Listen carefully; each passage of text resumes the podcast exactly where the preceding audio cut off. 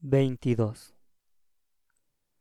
El tiempo se ha vuelto mi verdugo y mi amante en los últimos años.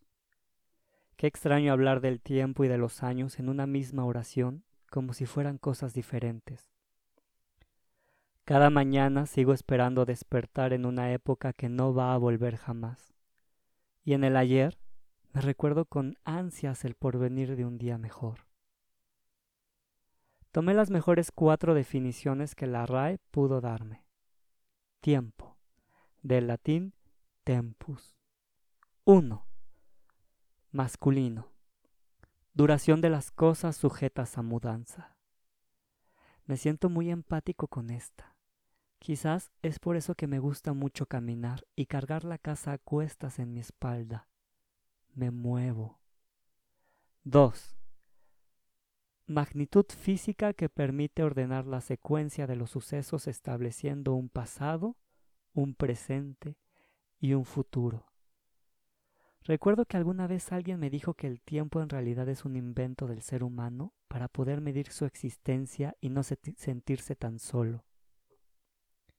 Pienso que ese invento no les funcionó del todo bien.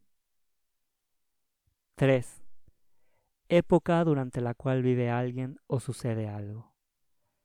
En mi preadolescencia y pubertad puedo observar que en cuatro años no pasó, sucedió, viví, sentí nada. ¿Rompí acaso la línea temporal? ¿Me trasladé en una elipsis? 4. Oportunidad, ocasión o coyuntura de hacer algo. Está muy bonita esta definición, pero también muy de flojera para las personas ociosas. ¿El ocio también sirve para medir el tiempo? y nada, que me doy vueltas la cabeza, que me paro y acuesto de la cama para llenar los espacios y no quedarme sin tiempo, que ya no me puedo mantener quieto por miedo a perder en esta incertidumbre de que él se me escape de los dedos de los pies y bailo todo el día para que la nada no pueda absorberme. Entre el vacío y el tiempo, que este último me coma y no me falte. Todavía tengo muchas cosas por hacer no me han sido suficientes 22 años de tiempo. 22. Sí. Si en menos de un año las cosas cambiaron así, ¿dónde estaremos en 10 años? Esta es la premisa que lleva dándome vueltas la cabeza después de escuchar aquella penitencia en un podcast de 40 cartas. Mis círculos sociales y afectivos han cambiado en menos de un año. Hay gente que ya no figura y observo otras caras nuevas. Los paisajes visuales y sonoros ya no son los mismos. Toda la estructura que conocí por años ha sido modificada. No puedo nombrar los colores de este nuevo camino porque antes no existían. Los desconozco. Tendré que bautizarlos.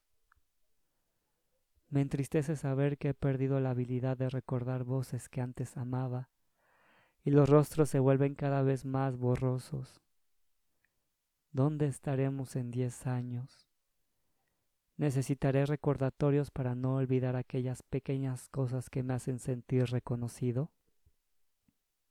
Tendré que documentar todos los sueños, anhelos, promesas para jamás olvidarlas.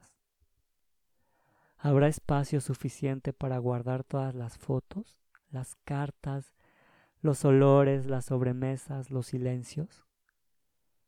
Necesitaré una bodega, una casa, una catedral para meter todo eso.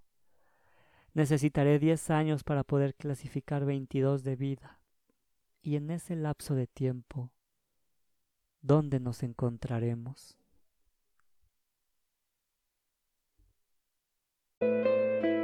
lo que derramó el vaso.